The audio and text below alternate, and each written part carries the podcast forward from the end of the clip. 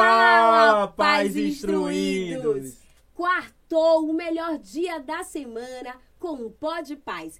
Pais instruídos e filhos fortalecidos. E se você está aqui, mostra que você é um pai, uma mãe e um filho diferenciado. Porque aqui nesse podcast tem pauta para toda a família. Não é mesmo, Vinícius? Com certeza. Tem pauta para os pais instruídos, tem pauta para os filhos fortalecidos.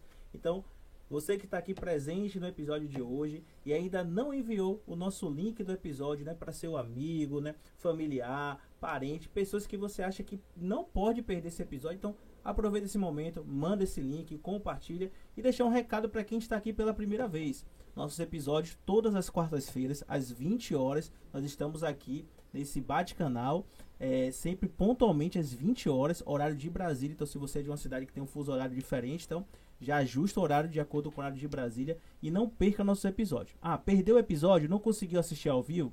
Ele fica disponível no YouTube, vocês podem rever a gravação aqui no YouTube e também no Spotify e os demais agregadores de podcast. Então, geralmente sempre na sexta-feira o episódio fica disponível para vocês, então não perca. Então, temos todos esses canais para que vocês possam acompanhar o nosso Pod Paz. Maravilha, não tem mais desculpa, então aproveita, se inscreva em nosso canal, deixa lá o seu like, o seu comentário que a gente vai ter o maior prazer em ler e te responder, inclusive colocar sugestões de temas que você gostaria que a gente pontuasse aqui nos próximos episódios. O episódio de hoje está maravilhoso, mas eu não vou dar um spoiler ainda não. Eu quero lembrar que o Pod Paz é uma iniciativa do Clube de Exatas, então cola com a gente porque a gente tem diversas temáticas, desde as temáticas comportamentais a técnicas. Então, não percam e venham se instruir com a gente. Rodriguinho, solta a vinheta.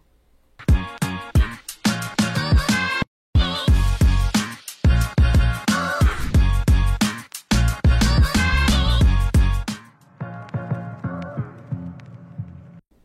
se falou tanto de protagonismo. Protagonismo infantil, juvenil, na educação. Nossa, o que é de fato protagonismo? A gente sempre ouviu falar dessa palavra nas novelas, mas olha só, tem muita coisa bacana que você vai aprender nesse episódio com esse convidado super especial que vai falar aqui para os pais, para todos os ouvintes, os telespectadores, como é incentivar e estimular o protagonismo no nosso filho, no seu filho.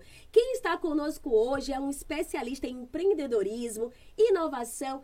Então, gente, tá muito bacana. Não perca esse episódio. Coloque aí suas dúvidas no comentário. Mas eu vou deixar aqui para que o Vinícius chame o nosso convidado que está super especial. Quem é o nosso convidado de hoje, Vinícius? O nosso convidado de hoje é o Dan Maior. Dan, seja bem-vindo à nossa casa. Obrigado, Vinícius. Obrigado, Ana. Boa Obrigada. noite. Boa noite a quem está acompanhando a gente. É um prazer, muito feliz com o convite e para falar de um tema tão pertinente, tão relevante e tão atual, que é o protagonismo. Bacana. Perfeito. Dan, olha só. Eu fiquei conversando aqui com você, mas o Vinícius nos bastidores, mas eu sei que você é um profissional assim múltiplo. Além de especialista em empreendedorismo, criatividade e inovação, eu sei também que você é da área de educação. Então, se não me falha aí a memória, conta pra gente aí, né, como foi essa visão empreendedora, por que você é apaixonado pela educação, pelas pessoas. Fale mais sobre o Dan Maior. Bacana. É, Ana, o- a educação está no sangue, vem da família. né? Meus pais são educadores, então já nasci e cresci nesse contexto. E fui me desenvolvendo em diversas áreas. Até quando eu achava que eu não estava mais na área da educação, passava um tempinho e eu via que eu estava com outras atividades. Vem puxando, né? Veio puxando sempre isso. Então, assim, desde o trabalho na escola, da família mesmo, até a hora que eu resolvi, resolvi, é, ensinar. É, aí eu fui para o ensino superior, fui professor de universidade. Que bacana. E lá a gente criou. É, aí relacionar quem é Dan Maior né, com esse tema, que eu acho que é o mais, mais legal. A gente criou o primeiro clube de empreendedorismo universitário do Brasil. E olha que a gente Bacana. pesquisou muito para saber se não existia. Existia lá fora. Aí a gente trouxe e criou um aqui. A gente, Massa. como professor, os próprios projetos, a gente tinha uma- ideias diferentes. Ah, Aquele trabalho semestral, de, a equipe lá para frente e todo mundo encostado no quadro, apresentando, era completamente diferente. Tinha muito trabalho social nas disciplinas que eu Sim, tinha a oportunidade de fazer isso Bacana. festival de música para adolescente. Então, até passar por voluntariado, a Junior Achievement aqui no Brasil, quando eu morei fora, também Sim. me envolvi com vol- voluntariado. tinha educação no meio e tinha também o estímulo ao protagonismo, sempre de, de jovens, crianças e jovens. E até quando eu migrei, né, que eu deixei a universidade e continuei com a educação, mas no nível empresarial, Sim. aí empresas, imagine de um porte muito grande, Braskem, Continental Pneus, Cordes, ainda assim tinha a ver com educação. E ainda assim tinha a ver com protagonismo. Mas a gente vai desenrolar isso ao longo do nosso papo hoje. Perfeito, perfeito. Bacana, muito bom. Olha só, Dan, e aí, a gente quer saber aqui, né, os pais que estão aqui conectados conosco, de todo o Brasil, porque a gente tem pais aqui do Rio de Janeiro, de Brasília, de Lauro de Freitas, então tem uma galera que tem acompanhado aí os episódios desde o início, mas a gente quer saber que é o protagonismo. Infantil, juvenil, tem diferença? Conta aí pra gente o conceito que a gente quer saber. Bacana. É uma palavra que está muito na moda. Então, assim, tem pessoas que ficam um pouco receosas, ah, tá se falando demais nisso. Outras acreditam puramente que essa é a solução para todos os problemas. Sim. O fato é que assim, o protagonismo, primeiro, assim, vamos em três partes. A primeira, a origem. O protagonismo é ser o ator principal. Ponto. Foi assim que, que surgiu a palavra lá no grego Sim. e que é, ganhou muito a cara e o contexto de teatro. Então é ser o ator ou atriz principal. É o, o mocinho da história. Exatamente. No teatro é exatamente isso, Ana. Só que quando a gente pega esse mesmo conceito e traz para outros contextos, erroneamente, às vezes, as pessoas podem pensar que é o mocinho ou que é o principal dentre todos. E na verdade não é. É o principal para si mesmo. Bacana. Ser protagonista é assumir a responsabilidade e as consequências disso, assumir a liderança pelas próprias ideias, pelas próprias ações, pelas próprias escolhas. Perfeito. E a terceira fase desse, dessa ideia, desse conceito, é o protagonismo infantil, juvenil, o protagonismo jovem, que nada mais é do que aplicar essa ideia para esse público. Então, como é que a gente pode incentivar em crianças, em jovens e adolescentes a atitude de ser responsável pelas próprias ações, pelas ideias, num contexto respeitoso, numa cultura que valorize essa troca de experiências, para que a gente possa é, formar e estimular esses cidadãos que vão ser os responsáveis pela construção e pela transformação do mundo lá na frente. Então, o protagonismo jovem é isso: é incentivar que crianças e adolescentes assumam a responsabilidade. Claro que aí é muito peculiar, é diferente você falar de um protagonismo de um adulto, de um profissional, e quando a gente está falando de uma criança ou de um adolescente. Mas é estimular que ela comece a desenvolver a tomada de decisão, Perfeito. a responsabilidade, a liderança, a consequência pelos atos, né, a autonomia por trilhar o próprio caminho. Muito bacana. Antes da gente perguntar aqui outras curiosidades sobre essa temática que é tão importante, então só ressaltando aí, né? Olha só o que é protagonismo e como vocês podem trazer isso na concepção da rotina mesmo familiar. Mas tem uma galera aqui que não é só mãe, tem vovô, tem vovó, e o pessoal se identifica, viu, Dan? Eu sou a mãe de Ana Luísa, de Brasília. Eu sou a avó aqui, é a Terezinha, avó do Richard, a mãe da Anitta. Então a gente tem, assim, um público muito fiel, muito caloroso e que tá sempre aqui acompanhando os episódios, querendo se instruir para poder fortalecer os seus filhos, seus netos, além de pais, professores, os próprios alunos também do Clube de Exatas. Então, muito bem-vindos vocês que chegaram agora. Fica aí com a gente porque tem muita coisa para acontecer nesse episódio. Perfeito. E como a gente sempre fala, né? Aqui é tem pauta, né, para toda a família. Então é importantíssimo essa questão de você fazer é, o envolvimento da família como um todo na educação. E eu acredito que o protagonismo ele tem tudo a ver em relação a isso. Quando a gente está na fase ali escolar, que é a fase ali da, é, de estudo ainda, começa a surgir aquela questão da profissão, do que fazer, né? Então, nesse período, ah, muitos são influenciados pelos pais, né? É, ah, não, vá fazer isso porque isso aqui é a profissão do seu pai, não vá fazer isso porque isso aqui é a profissão do momento. E aí entra também a questão do protagonismo, né? É, até que ponto, né, essa questão de como a gente pode estimular é, os nossos filhos, né, para que eles possam ser protagonismo, protagonistas, né, na tomada de decisão da carreira deles. Até como você falou, gostei da sua fala quando você falou que ser protagonista não é só tomar uma decisão, mas é você assumir também as consequências, né, da- do, do ato que você acabou de tomar. Então, conte um pouquinho mais, né, trazendo nesse âmbito alguns talvez já estejam com os filhos nessa etapa, né, de tomar uma decisão do que vão, de vão fazer é, de carreira, mas como a gente pode, né, como pais, né, como educadores, né, estimular o caminho correto para que esse filho ele possa tomar uma, uma, uma decisão correta e também como é que um pai também que está do outro lado, ele pode também dar aquele feedback, ô filho, você já pensou nisso, nisso, nisso? Porque às vezes a gente quer como pai, a gente, talvez a decisão do filho não seja muito alinhada com aquilo que a gente está buscando. Mas como é que a gente pode fazer isso de uma maneira saudável e para o crescimento, para que nossos filhos eles possam ser protagonistas? Vinícius, essa pergunta dá pano para manga. Tem uns três episódios para começar Olha a responder. só. E, e eu acho que pode até ser uma ideia de uma pauta bem específica, porque dá realmente para desenrolar muito, Sim. sabe? Mas o que é que eu acho, por experiência, que é muito importante nesse momento? Tem algumas coisas. Uma é conhecer o filho. É entender de fato o que é que ele ou ela. Quais são os pontos fortes? Quais são os Perfeito. pontos fortes? E não tem a ver nada, absolutamente nada com aquilo. Vou fazer direito porque eu gosto de história. Nada a ver. Ah, vou, porque eu gosto de ler muito. Para você ser um bom profissional, você vai ter que ler muito. E geralmente a gente faz isso, né? Geralmente a gente faz isso. Essa Eu fiz isso. Eu também fiz isso. de, e assim, e não foi o caminho correto. Eu não me arrependo, eu fiz direito. Mas eu segui, fui trilhando outros caminhos depois. Então, assim, é conhecer o filho ou a filha. Esse é o mais importante. Outro é conhecer o mercado. E não é só o mercado de trabalho. É o mercado no sentido da sociedade num contexto mais amplo. Sim. Porque uma vez, um ex-aluno meu falou assim, Ana, é, eu quero ser médico porque eu quero salvar vidas. Nossa. Tem um significado, né? Tem um Sim. significado. Mas tem um outro lado também. Eu disse, Caio, por que, que você não vai ser salva-vidas então? Olha que bacana. Ele "Não, se- se é para salvar vidas, você pode ser médico, você pode ser salva-vidas, Salva-vidas. você pode ser atendente telefônico de alguns serviços específicos. Sim. Então, isso é muito importante. Você quer salvar vidas, mas existem vários caminhos para você fazer isso. A medicina é um deles, Por que a medicina? né? Aí ele foi se desenrolar, ele fez jornalismo.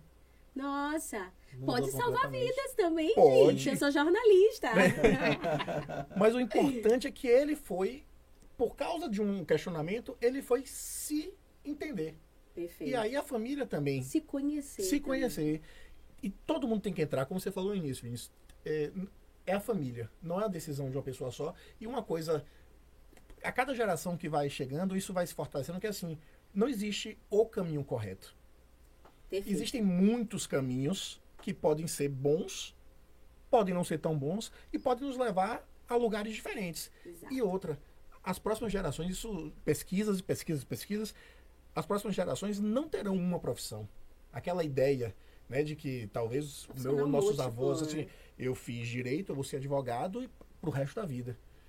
Eles são muitas coisas. Uma universidade de Salvador, inclusive, pegando essa onda, já tem uns dois anos, usou esse, essa tendência para dizer Dan, advogado, músico e cozinheiro nas horas vagas.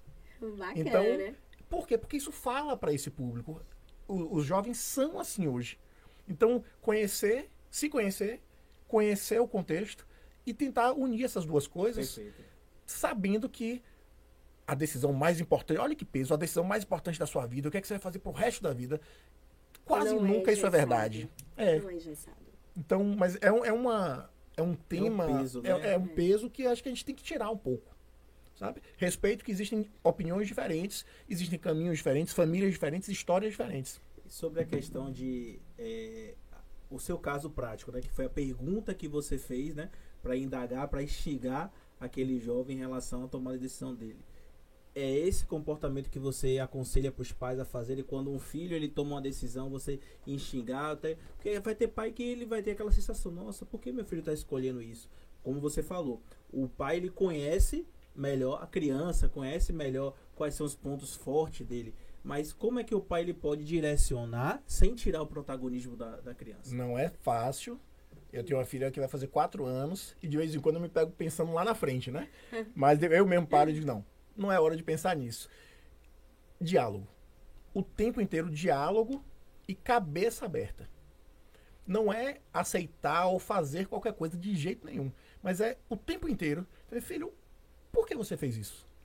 Por que você acha que você leva jeito ou que você quer fazer tal curso? Então, diante de uma pergunta, vai vir muito feedback. Então, a criança, o jovem, vai pensar, vai responder, e o pai, ou a mãe, o avô, a avó precisa Sim. ter a, a cabeça aberta para ir buscar a informação. Ó, mas, ah, eu quero fazer tal profissão porque dá dinheiro. Você quer saber que toda profissão pode dar dinheiro? Sim. Ah, eu não vou fazer isso não porque o mercado está saturado. Você sabia que todas as profissões estão com o mercado saturado para profissionais medianos? Medianos. Exato. Então, quem você quer ser?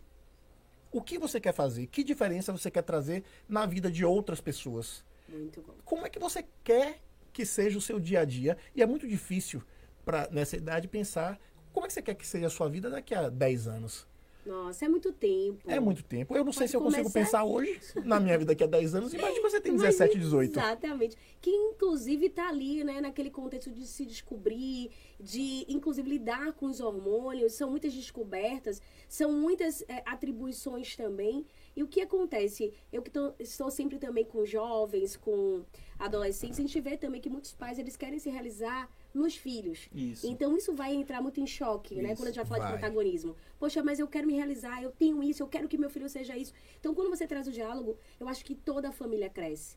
Os pais, inclusive, abrem esse espaço para conhecer melhor os seus filhos, para dar a oportunidade deles realmente atuarem como protagonista e ao mesmo tempo trabalhar isso. Olha, eu não deu para mim, então é, é a vida dele. Eu vou estar aqui para apoiar, para ajudá-lo, para trazer Sim. né, é, de fato, essas possibilidades. O interessante quando você traz a questão da profissão, que a gente, é, muitos pais, é, traz isso como um peso, como se fosse uma escolha. É uma escolha importante, mas como se fosse a, a escolha que você vai fazer e vai viver o resto da vida naquela profissão. Então, o que eu sempre digo para os alunos é de que é uma, é uma perspectiva minha, é de que cada profissão ela tá ali para resolver uma necessidade do mundo, do outro. Perfeito. Então, se hoje a gente tem médicos, é porque tem pessoas que ficam doentes. Se a gente tem engenheiros, é porque a gente precisa dessa atividade, desse profissional, seja engenheiro civil, para estar na construção. Então, sempre vai ter demandas. E quando você traz na sua fala, Dan, eh, me liga muito com a questão também do propósito, né? Protagonismo, propósito, tá aí linkados, né? De você entender de fato qual é o seu propósito. Com certeza, dois pontos que eu acho muito, muito importantes, Ana, que você trouxe. É, filhos e filhas, entendam uma coisa: os pais de vocês, os avós de vocês, as famílias de vocês, sempre vão querer o melhor para vocês. Às vezes, talvez, a gente não saiba como colocar isso, mas não Perfeito. existe dúvida que quando um pai ou uma mãe diz, filho, não, não vou deixar você fazer tal curso, você vai ter que fazer A, B ou C. Na cabeça do pai ou da mãe, É vontade de acertar. é vontade de acertar. Aí por isso, Vinícius, que assim, ó, diálogo. Respeito às ideias, às características, mas diálogo. Para entender por que um, por que outro. E o outro ponto, Ana, é o que você falou do propósito. É, é mais uma das palavras né, que entrou na modinha Sim. e tal. E que tem um amigo meu que fala muito sobre isso e muito bem. E a gente tem muitas e muitas e muitas conversas eh, sobre peso que essa palavra também pode trazer.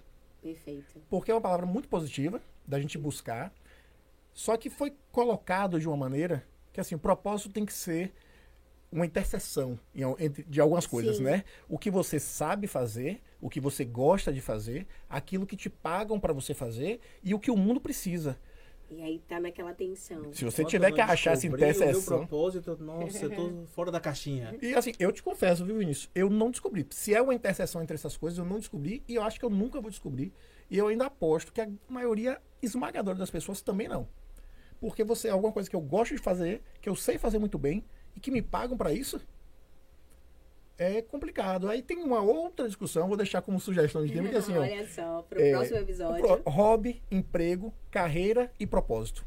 Quatro Bacana. conceitos que são muito diferentes entre si e é muito importante a gente entender o que é cada coisa dessas, porque senão, de novo, recai um peso muito grande sobre os jovens, sobre os adultos, que eu tenho que encontrar meu propósito, eu tenho que encontrar meu propósito. Qual é o meu propósito? É a união entre essas coisas. Cara, você pode ter um trabalho que pague suas contas, não pode ser um trabalho que lhe faça mal, mas você tem um trabalho que paga as contas, que lhe dá prazer, mas assim, o que você ama fazer mesmo é cozinhar. Então, eu amava cozinhar, mas eu percebi que eu jamais seria um chefe de cozinha. Porque é calor na cozinha, é muita gente, é Uma coisa é gritaria. hobby, outra coisa é trabalho. Exato. Então eu gosto de fazer em casa. Pra minha família, gosto de fazer pra mim. Então, é meu hobby. Mas eu posso ter algo que pague minhas contas, que eu gosto de fazer, que eu faço bem. Todo final de semana eu faço um prato diferente em casa. E vamos felizes. É. hein? Puxando aqui uma outra pauta, Dan, é a questão né, do, do protagonismo em relação às escolas. Hoje, né, a BNCC ela vem trazendo muito né, esse é, contexto né, de que a gente precisa despertar é, nas crianças né, o, a formação do protagonismo. Então, hoje já começa a se falar muito sobre isso. Né? A gente até estava conversando aqui nos bastidores justamente sobre isso. Né? A educação né, saindo um pouco mais da caixinha. Né? É você fazer uma educação né, que contemple né, outras áreas, não só apenas a parte né, do, do conteúdo em si. Sim. Então, me fale um pouquinho mais né, sobre é, como hoje né, a BNCC, você como educador, como hoje né, está é, a orientação né, para a educação, para as escolas, para que isso possa ser aplicado né, no desenvolvimento das crianças, essa questão do protagonismo nessa fase escolar. Perfeito. Tudo que você falou. Tudo, tudo, tudo, sem tirar nada. A BNCC é um documento normativo extremamente bem elaborado, mas ele é um documento. O foco dele é estimular que o aluno, que o estudante seja de fato o centro do processo de aprendizagem, ao invés de ser um mero eh, espectador que recebe as informações, que ele passe a ser o protagonista, o principal responsável pelo próprio aprendizado, pelo próprio crescimento. E aí, para isso, ele define as competências e habilidades, o documento, né, a BNCC define as competências e habilidades que precisam ser desenvolvidas pelos jovens, pelas crianças, ao longo da educação básica. Ponto. Sensacional. Aí existe uma lacuna gigante para a prática.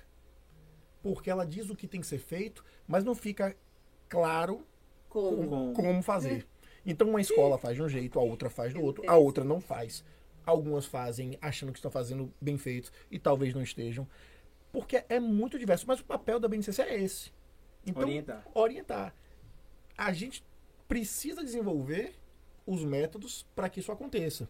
Porque lá na BNCC tem o estímulo à autonomia, tem a aprendizagem significativa, que é buscar, tentar colocar para os estudantes é, aspectos que façam parte da Sim. vida deles, para eles entenderem, ah, isso vai ser útil para mim, ou eu consigo fazer isso, desde a conta do supermercado.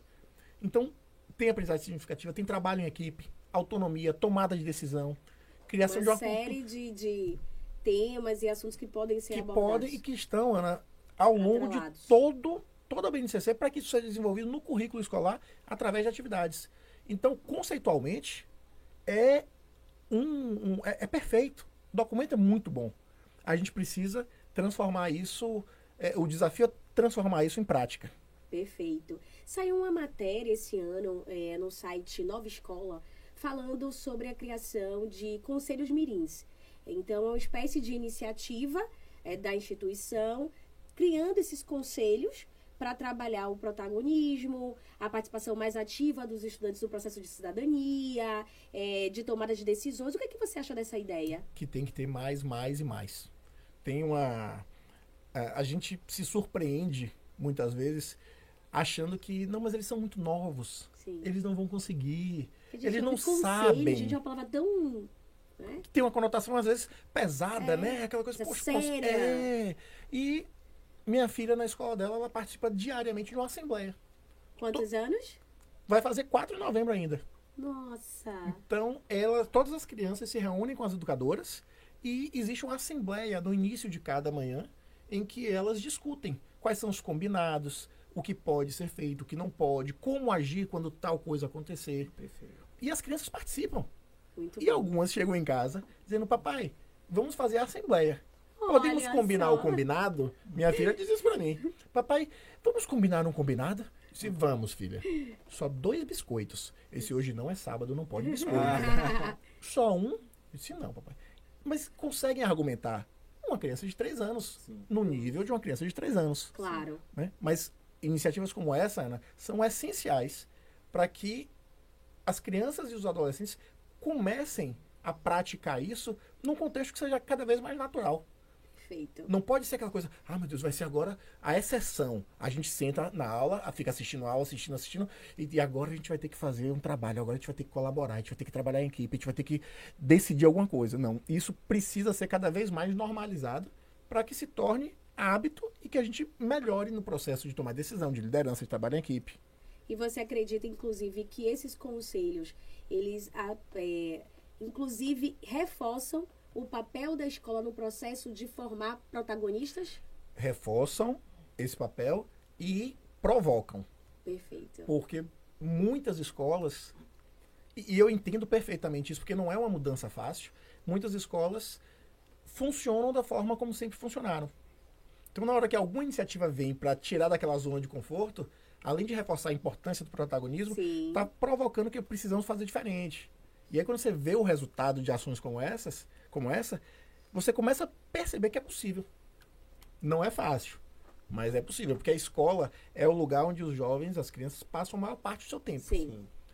É onde eles recebem informações e formação para grande parte do que eles serão no futuro. E o, a- o desenvolvimento do protagonismo jovem não beneficia apenas o indivíduo, o estudante. Ele é bene- muito beneficia toda a comunidade escolar.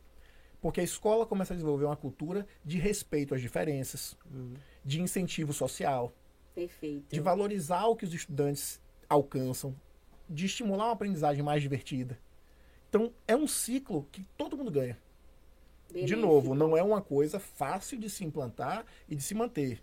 E não é da noite para o dia, mas é uma coisa extremamente benéfica, é uma ação de estímulo a essa atitude, porque o protagonismo é uma atitude, é uma postura que se assume, que isso traz benefícios para todos os envolvidos. E você, como bacana. educador, como é que você, com uma orientação, sua visão né, acadêmica, o que, que você acha que seria né, o mundo ideal na questão do desenvolvimento do protagonismo nas escolas? Né? Tanto do comportamento do aluno, como o comportamento da instituição e dos professores, para que estimulasse né, esses alunos a- ao protagonismo. Você até citou que na sua época de ensino superior você trouxe algumas temáticas né, que desenvolveu isso, mas lidando ali para a fase ali escolar, como é que você enxerga hoje que seria o ideal?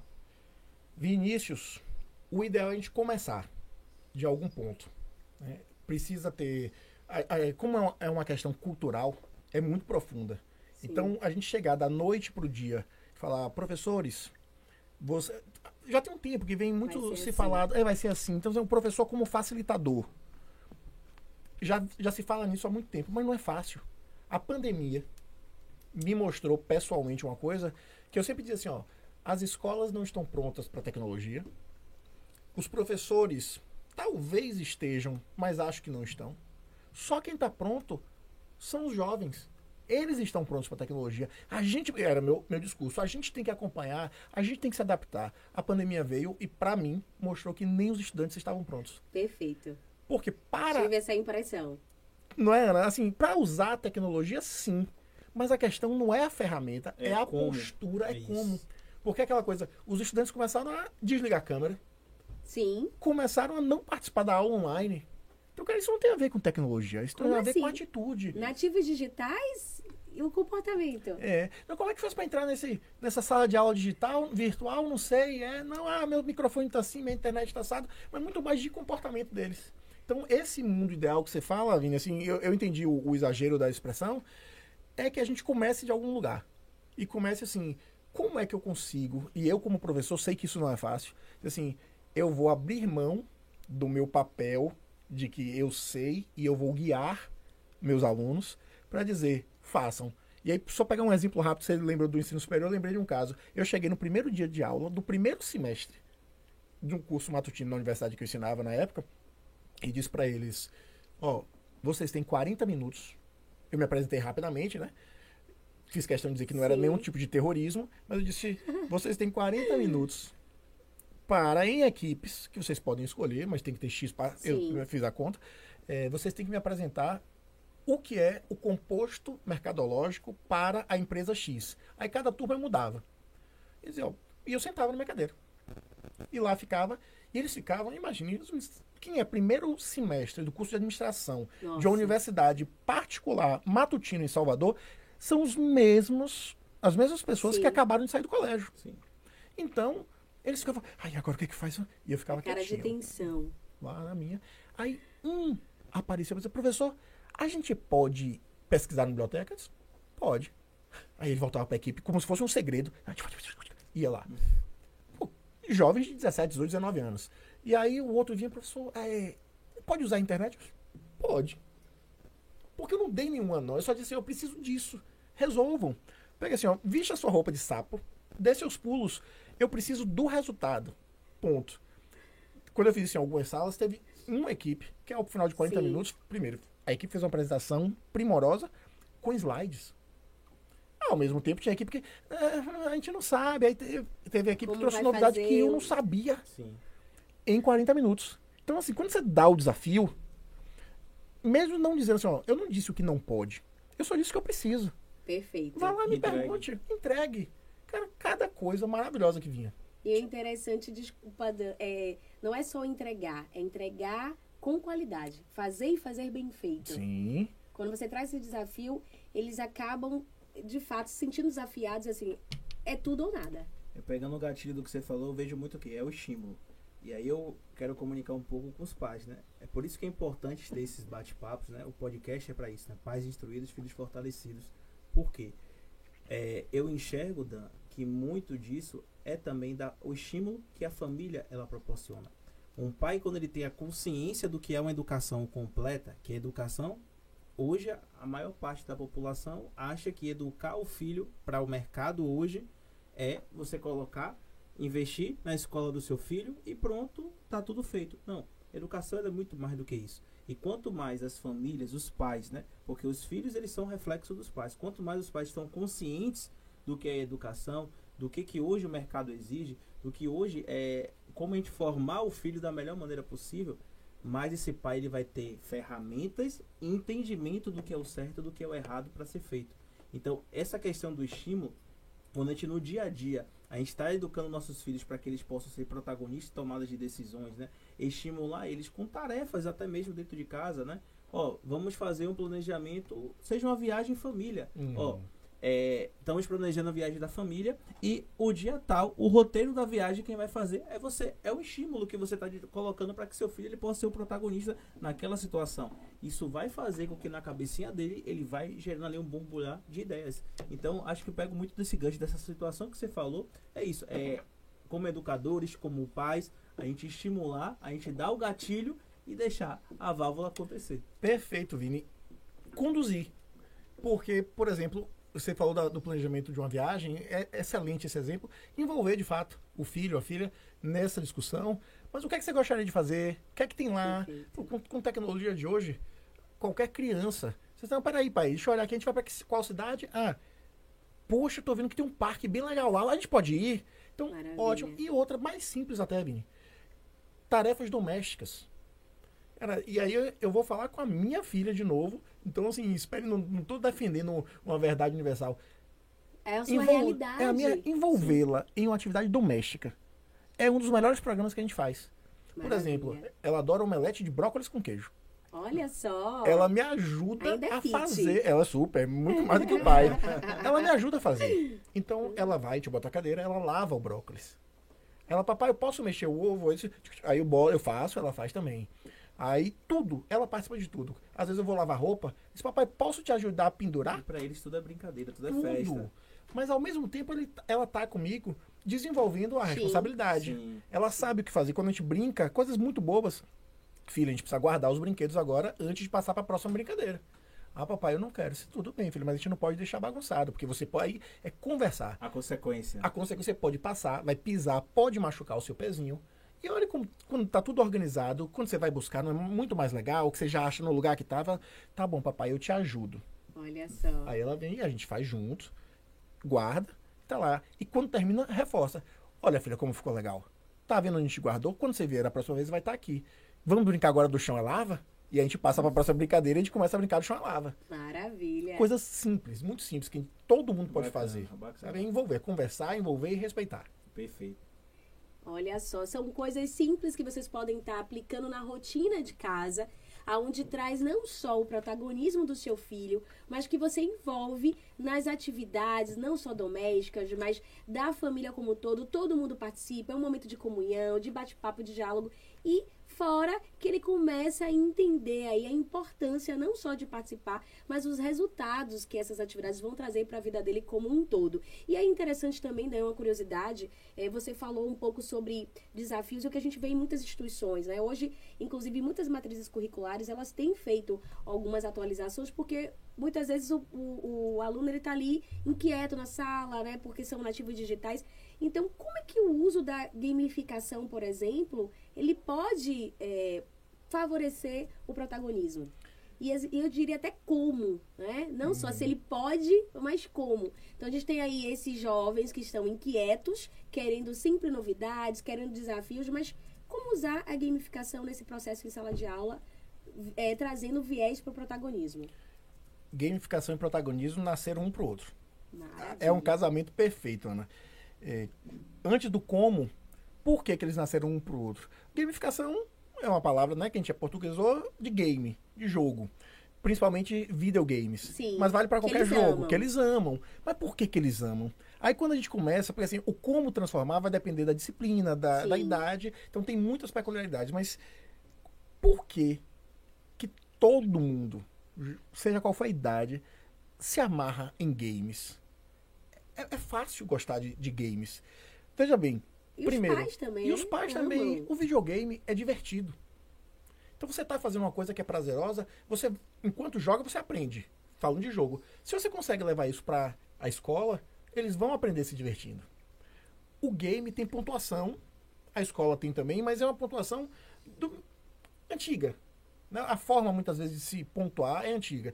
No game, você pontua, você passa de nível, ou seja, desafios, tem desafios. É, a recompensa, né? A recompensa.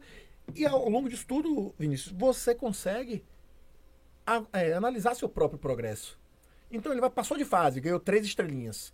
Passou de fase, mas não foi tão bem, só ganhou duas estrelinhas. E você vai acumulando estrelinhas, que são suas recompensas, que você pode trocar por um item lá do jogo, no castelo. Então, como fazer isso na escola?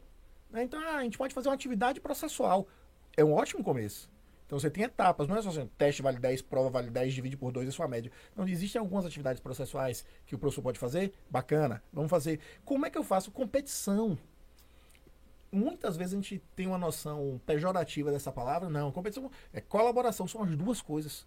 Precisa colaborar porque a gente vive Sim. em sociedade, então você tem que saber trabalhar em equipe. Uhum. E trabalhar em equipe não é eu seguro a cartolina e você fala. Trabalhar uhum. em equipe é o que, é que você faz bem e eu faço bem.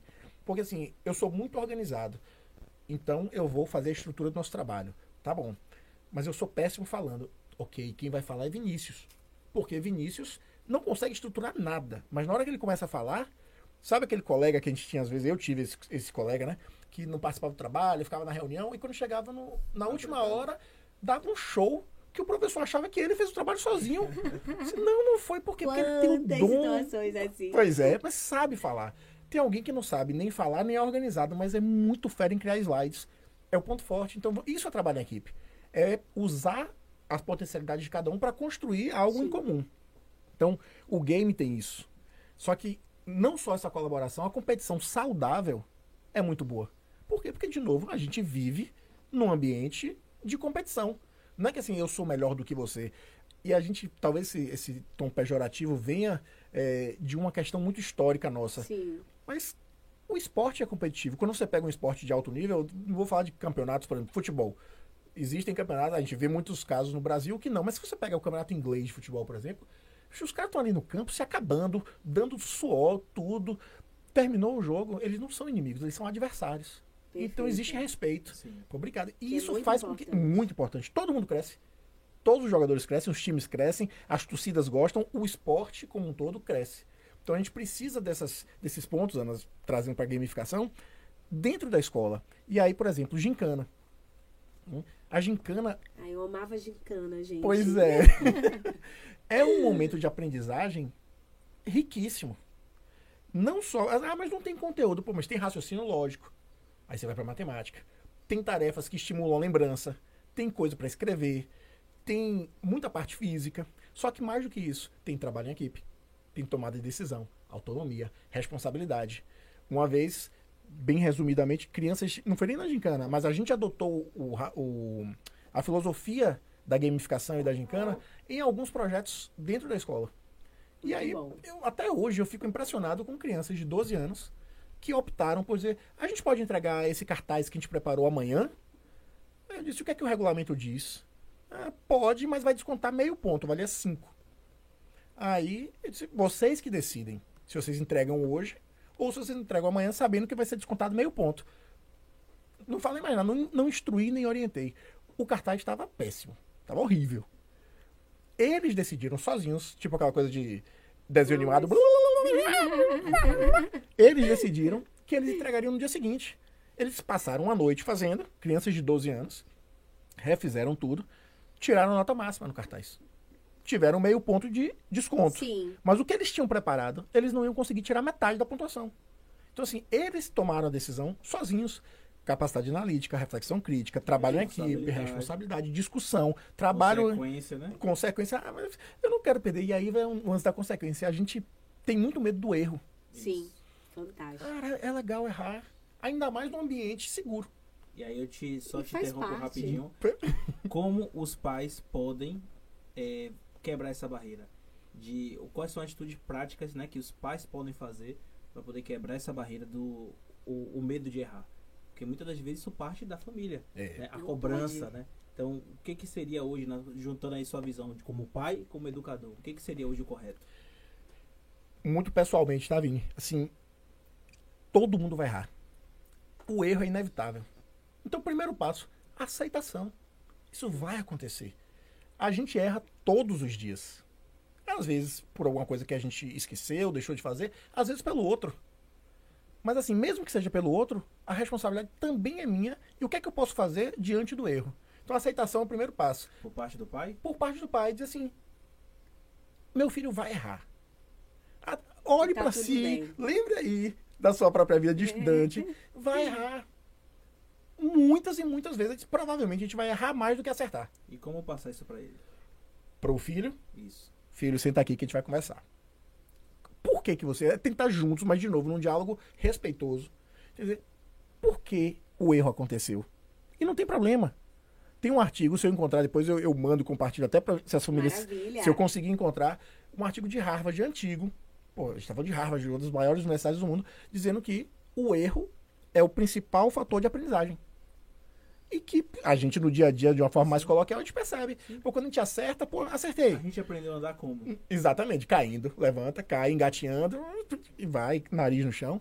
Assim, aceitação e conversa aberta. Agora, não basta isso, porque senão fica no mundo né, de, de- do faz de conta. Assim, identificou o motivo, ou quais foram os motivos desse erro? Sim. A gente consegue resolver? Consegue. Como? Aí cada situação vai pedir uma coisa. Será que eu tirei nota baixa? É realmente porque, porque assim, quando eu era professor, né, o, aluno que tirava 10 dizia, "Eu broquei. O aluno que tirava 4 dizia, esse professor não vale nada. É, a culpa é do professor. Exato. Então, assim, identifique se a nota baixa foi porque não estudou, porque esse tipo de conteúdo realmente não é seu forte, se é porque o professor disse uma coisa e cobrou outra. Identificar o que é, mas principalmente assumindo a responsabilidade por aquilo. Se conseguir identificar, aí a gente consegue tomar as decisões. Onde é que eu corrijo? Como é que eu corrijo? Não dá pra ser aquela coisa simplesmente, ah, não, é porque matemática é muito difícil mesmo. Difícil por quê? Porque o professor e você não falam a mesma língua, porque você não está interessado, porque você não prestou atenção. É identificar, mas ter a, a humildade de aceitar que isso vai acontecer, conversar e a humildade de saber, vamos fazer o melhor que a gente pode. Qual é o, o caminho para solucionar esse erro específico? Que esse erro é seu. Não foi o meu, o meu foi diferente. O Diana foi diferente. Porque somos pessoas diferentes. E situações são diferentes. Então é entender onde é que está ali o X e trabalhar em cima disso. Porque é o que você falou, cai, levanta, mas mas então você não vai fazer do mesmo jeito, né? Se você tá vendo que assim, andar de um pé só não tá dando certo, coloca os dois, um depois do outro. E E trazendo essa explicação. É identificando onde errou e buscando mudar a rota. É muito interessante quando você fala, é, é, quando você trouxe essa explicação da, é, sobre aceitação, naturalizar também um erro. É muito interessante porque tudo que você falou se conecta com o protagonismo. Então, você ser autorresponsável, você identificar que você errou, você trazer aceitação, porque traz, inclusive, uma relação com o que você trouxe desde o início. Olha, a gente entendeu que protagonismo estava ligado lá ao teatro, a ser o mocinho, o principal, como se toda a história e o enredo só contasse e fosse ao redor a narrativa toda naquele personagem. Então a gente entende que a gente não é o centro. Uhum. E que também é possível errar. Né? Mocinhos erram. Então a gente sempre tem aquela coisa do vilão e do mocinho. Então quando a gente traz o, o, o protagonismo para outro viés e que a gente desdobra e entende de fato, é, isso se conecta muito com o que você tem trazido agora, né? Com Uhum. esse é, desdobrar do bate-papo. Então você ser autorresponsável, de você aceitar os seus erros, buscar novas estratégias e, para além disso, também as tomadas de decisões. Poxa, se eu fui até aqui não deu certo, vamos mudar. Isso tem que ser realmente estimulado desde cedo. Muito bacana. Sim. É, eu peguei aqui um gancho, por exemplo. é, a gente vê muito que nas primeira infância, fundamental 1, a galerinha eles se expõe mais. Essa questão que você falou de é, do erro é algo que não é só do da criança, adolescente. Isso é algo da sociedade. A sociedade ela tem medo de errar. Isso. E quando a gente está até ali na primeira infância, é, o professor faz uma pergunta, a galerinha nova já vai logo levantando a mão, né? Aquela euforia, não, eu quero participar, eu quero participar. Por mais que ele acerte o R, ele tem aquela empolgação. A gente vai crescendo, vem entrando na adolescência, vem entrando na fase adulta, a levantada de mão ela já vai sendo menor. A gente tem medo de levantar a mão, de poder se expor. E aí que entra, né? A gente sabe que isso é um processo natural que a sociedade ela vive de é, ter mais medo de se expor. Uhum. Mas como é, hoje, né? O que, que seria o ideal para que a gente pudesse hoje, né, como pais, como educadores, estimular que realmente mostrar para essa sociedade que, ó, levantar a mão é normal, se expor faz parte, se expor vai ajudar no seu crescimento. Como hoje a gente pode fazer essa mudança, né? Partindo de casa. É, de casa é o caminho mais fácil. Mais fácil não é não, desculpa. Ele é o mais simples. Né? Que é o simples não é o oposto de difícil, né? Por quê, Vini? Você está num ambiente que é Confortável. totalmente confortável, mas totalmente seguro. Quando, se você pegar assim, de trás para frente, você fala, pô, o engenheiro ou a engenheira não pode errar por pouquinho no cálculo da ponte para a ponte cair. Mas a estudante de engenharia pode. Ela vai errar na prova e ela está na faculdade para aprender. Então, errou, não erra mais. Conserta. Onde é que por que, que errou? Ah, porque era menos, eu botei mais. Pronto, então não pode fazer. E indo para trás, o estudante vai errar o cálculo de matemática. Menos com menos dá mais, aquela eu peguei esse exemplo, né? mas e você vai. Aí a primeira infância, fundamental, isso é muito mais leve. Qual é o ambiente mais leve que é para ser de todos? Casa. Pai, mãe, avô, avó, tio e tia. Por quê? Porque é a sua cria que tá ali e você. Não, não, eu não tenho nenhuma dúvida. Todo pai e mãe quer o melhor. Então, entender que assim, cada ser, uma criança, um adolescente, é único. Então, Sim. a gente precisa de paciência. A gente precisa entender que ele é que minha filha é diferente de mim. Né? Alguns pais falam, ah, eu queria, ele é a minha cara. Ou é, puxou o pai. Ó, faz a mesma coisa que o pai. Eu não gosto muito de barulho. Minha filha também não gosta. Então, assim, claramente Sim. recebeu essa, essa parte genética. Mas e ela vai passar por situações de barulho. Muitas. Talvez quando ela for adolescente ela adore barulho, não sei. Mas é em casa, acolher. Sabe? E aí, com o adolescente, é mesmo acolhimento. De saber, é um ser em formação que não entende ainda, falando da minha filha com 4 anos, mas um adolescente de 17 anos viveu muito mais, mas para nós mais velhos do que ele, a gente olha assim, tem muita coisa para viver, tem um caminho grande para fazer, mas é orientar, mas assim, deixar que ele erre também. É, dizer, ó, Maravilha. é, existe uma forma de fazer, pode ser esse caminho, pode ser esse, pode ser esse. O que é que você acha? Então, assim, não fazer tudo por eles. Isso faz parte desse processo de, de aprendizagem, de erro, de crescimento, de progresso deles também.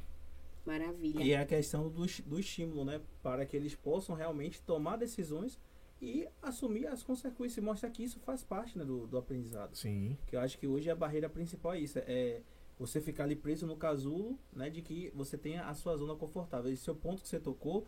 É muito da questão da família, que tem, é natural do pai, é natural da mãe, né? Vocês que estão ouvindo aqui. A gente tem essa questão de querer é, proteger dos perigos lá de fora, né? É. Então vamos proteger nossos filhos, não, porque lá fora, né? Não, é, as pessoas querem o mal do meu filho. A gente entende que a gente tem ali o, o sentimento de proteção, mas colocar nossos filhos realmente, preparar eles para a vida é fundamental. Tem uma meta que colocou aqui, né, a Maria Júlia. Esses estímulos não são fáceis, mas quando praticamos, dá certo. O diálogo e as estratégias respeitando cada espaço vale a pena. Eu acho que essa questão de você é, atribuir responsabilidade, né? Colocar Sim. que realmente, né?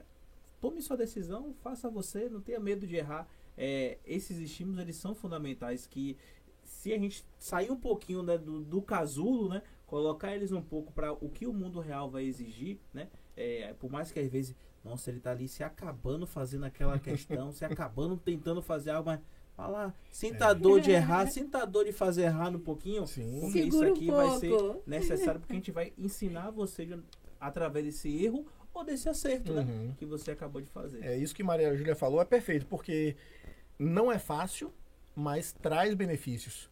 E a, além desse estímulo, Vinícius, que é super importante, tem um, um depois. Então, assim, vá, filho, escolha, decida, faça. Na hora que ele decide, a gente tem que estar receptivo às consequências disso Perfeito. também. Perfeito. É, eu, eu, eu, ia te cutucar com relação a isso, viu? Eu tava aqui, é, ó, né? quieta. Porque, coisas muito bobas. Uma certa vez eu presenciei uma família falando assim: ah, vamos pedir o quê? O que, é que a gente vai comer? disse, ah, não, filho, você que vai escolher. Meu filho devia ter uns 12 ou 13 anos. Eu falei assim: quero pizza. Aí, o que parecia ser o pai disse: Não, mas pizza não. Você pode escolher qualquer coisa, mas pizza não. Ah, então tá, pai. Hambúrguer. Então quero hambúrguer. Não, nem pizza, nem hambúrguer. Nossa, Foi até chegar o que ele queria. Exatamente. Então, assim, ou, ou se conversa, ó, eu tô com vontade de comer isso, tá mas se deu autonomia, hoje é você quem decide, ótimo, então reforça. Ótimo, vamos todo mundo de pizza. Na próxima vez que vai escolher é sua irmã, a próxima vez sou eu. Tem alguém que não quer comer alguma coisa, mas estimular e reconhecer. Sim. Inclusive Sim, o erro, mas também o acerto ganhou medalha. Parabéns, é isso mesmo. Siga aí. O que mais você pode fazer? Qual é o próximo passo? Qual é o próximo? Sem, sem estresse de que ah, tem que ser aquela coisa, sempre tem que ser mais, mais, mais. Mas muito bom, mas aprendizado contínuo. A gente tem que aprender a vida toda. Perfeito. Senão a gente para, para qualquer coisa, para tudo. A gente precisa continuar aprendendo. Isso, isso, é muito bacana quando você traz, como eu falei assim, ah, tô inquieta para fazer essa pergunta, porque não é só, é, é, isso não é um fato só isolado para crianças. A gente vê muitos pais, eu que lido também com um público mais é, maduro, de, universitários, enfim, é, muitos processos seletivos, os pais estão juntos, levam os filhos. Estão, é, a gente liga para poder conversar, falar de documentação, é a mãe que atende. Então, como lidar com isso? Quer dizer, eu estou lidando, não é mais uma criança, é um jovem. Uhum. É, pessoas, inclusive, maiores de 18 anos. Então, entender né, o papel de cada um e deixar realmente que esse filho é, ele possa desempenhar esse papel é importante estar ajudando. Então, assim, eu queria que você falasse um pouquinho para esses perfis de pais que querem, de fato, estar Carregar, aí é, no é. colo. não quero dar. Ana, eu entendo perfeitamente. E eu não acho que exista certo ou errado de forma nenhuma. É, eu me pego sendo esse pai de vez em quando, como minha filha é pequena, assim, não, eu já me peguei fazendo isso com, com aluno. Sério? De universidade. Assim, não, não faço isso, não, tô por aqui, porque eu sei que não vai dar certo desse jeito. É uma tentação. É, eu acho que assim, existem, Como de novo. Repensar? É, mas primeiro respeitar quem é o seu filho ou filha. Porque às vezes cada um tem uma situação muito específica, então às vezes ele precisa. Mas a outra é se questionar, ele realmente precisa? Ou eu tô no meu primeiro dia como coordenador é, da primeira universidade que eu fui coordenador aqui em Salvador, é, eu sentei feliz, pô, eu sou coordenador agora. Ai, meu primeiro massa. atendimento foi uma família de um formando. Ou seja, família... o pai, a mãe e, e o, o formando. formando. Aí eu disse, pô, vieram agradecer, né? O curso, nem mérito não é meu que eu tô chegando agora, mas trouxeram um pepino grande na época. Esse. Um, tive que chamar meu chefe na época. É, porque eu disse assim, não faço a menor ideia do que está. Mas a questão é, pai e mãe estavam lá com um aluno formando para resolver o problema do aluno formando. E ele era plenamente responsável. Depois eu conheci um pouco mais. Então, não, eu acho que não existe um, um, jeito certo. Eu acho que a gente precisa primeiro olhar, a gente como responsável, né? Sim. Pai, mãe, se olhar para assim, meu filho realmente precisa disso, ou eu consigo deixar ele ali ir um pouquinho mais. E quando é uma coisa muito histórica, eu imagino que seja ainda mais difícil. Difícil. Porque sempre foi feito assim, ah, mas eu sempre. Então. Eu sempre fico pensando, Dan, não sei se vocês compartilham no mesmo pensamento, Mas essa é uma linha tênue onde você, a gente incentiva a participação dos pais no processo, não só de formação dos filhos, mas do caráter dele, a participação mais ativa, entendendo que não é uma responsa- responsabilidade apenas da instituição de ensino, mas às vezes tem pais que abraçam muito, eu quero participar de tudo, mas participar e estimular o protagonismo, olha, cuidado, É. para não estar É muito, muito- tênue e pra mim não existe certo ou errado. maravilha. De não novo, se culpem pais. N- de jeito nenhum, enquanto estiverem fazendo o que acreditam ser melhor. Assim, mas estou fazendo consciente de que isso é o melhor. Pode não ser, porque assim como a gente falou do, do erro da criança, do jovem, do adolescente, a gente também vai errar. Um bocado, como pai, como mãe, como familiar, como amigo, como relação, tudo a gente vai errar um bocado. Então, assim, já tô tranquilo com isso. Eu vou errar, mas eu vou fazer o melhor que eu puder para acertar. Isso inclui conversar, inclui me informar, inclui testar possibilidades. Com, com o lançamento de novos negócios tem isso, né? O, o chamado MVP. Então, qual é o Sim. jeito mais rápido e mais econômico de eu testar. testar a minha ideia? Show. Lá, testei, aí eu pff, viro pra cá. Não, não é bem isso, é isso aqui, é isso aqui. E vai ajustando. Então, ao invés de você investir para lançar logo algo grande, tá, então vamos testar aqui alguma coisa. Como é que funciona? Vamos aos, pouquinhos. Aos pouquinhos, Fazer o MVP da vida. fazer o MVP da vida, que a vida é um grande MVP. Se a gente for pensar, porque a gente vai fazendo uma coisa e outra e muda o caminho, e às vezes tem um, um gráfico que a gente está no ponto A e acha que vai chegar no ponto B. Só que aí quando você está no ponto A, aqui você muda um grau sua trajetória, aí você veio. Aí você muda mais um grau, você muda mais um grau, o ponto B veio para cá, ao invés de ser aqui. E é isso que acontece. Cada decisão que a gente vai tomando vai modificando esse caminho que a vi- nossa vida vai se construindo. Então, é importante estar presente, ser presente, né? estar presente no momento, na vida, é entender, para poder decidir da forma que naquele momento a gente realmente acredita que é o melhor, a melhor forma.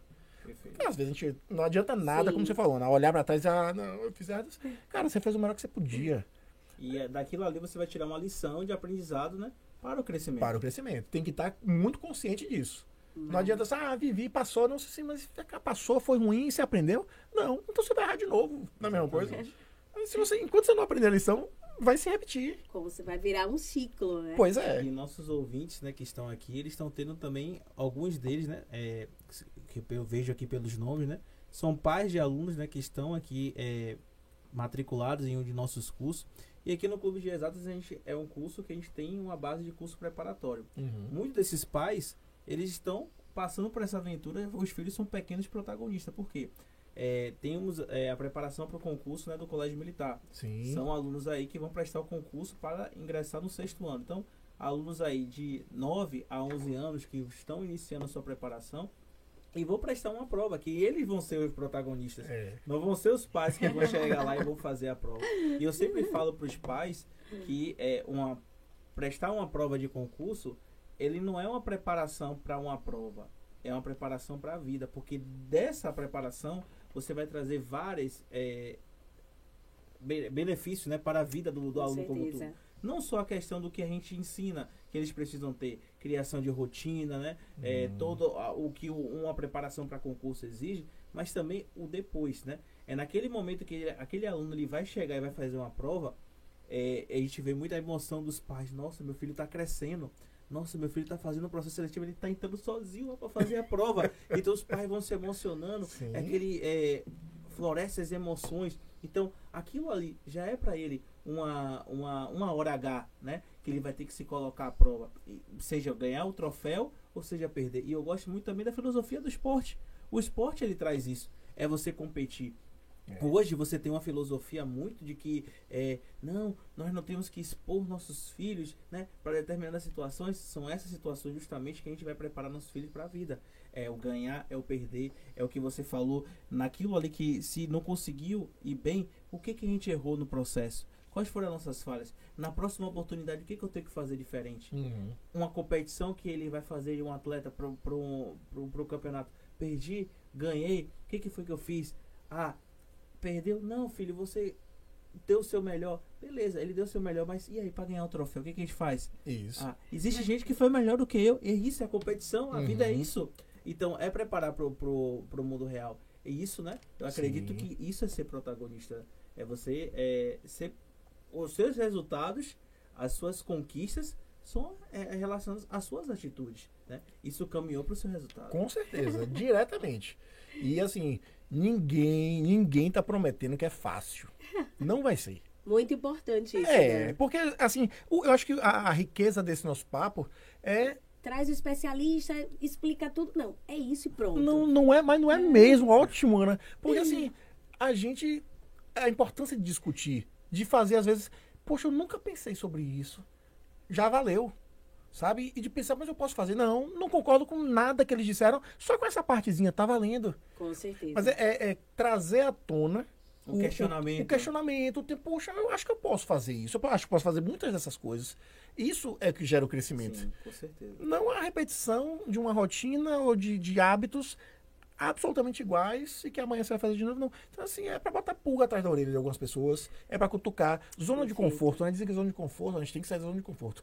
Se tivesse que sair, o nome não era esse. Zona de conforto é confortável, é legal, né? Mas assim, vamos fazer essa zona de conforto crescer? Como é que eu posso fazer? Uma vez eu participei de uma seleção enquanto professor que, de cara, o primeiro critério era ter que falar inglês. Para minha surpresa, uma Nossa. parcela minúscula da universidade falava inglês. Então, assim, eu estava na minha zona de conforto. Eu falava inglês fluentemente. Então, ótimo. Para um monte de gente, não era zona de conforto. Tem que falar espanhol. Ixi, Opa. ferrou. Em nível intermediário, eu disse, ok. Tá na minha zona de conforto.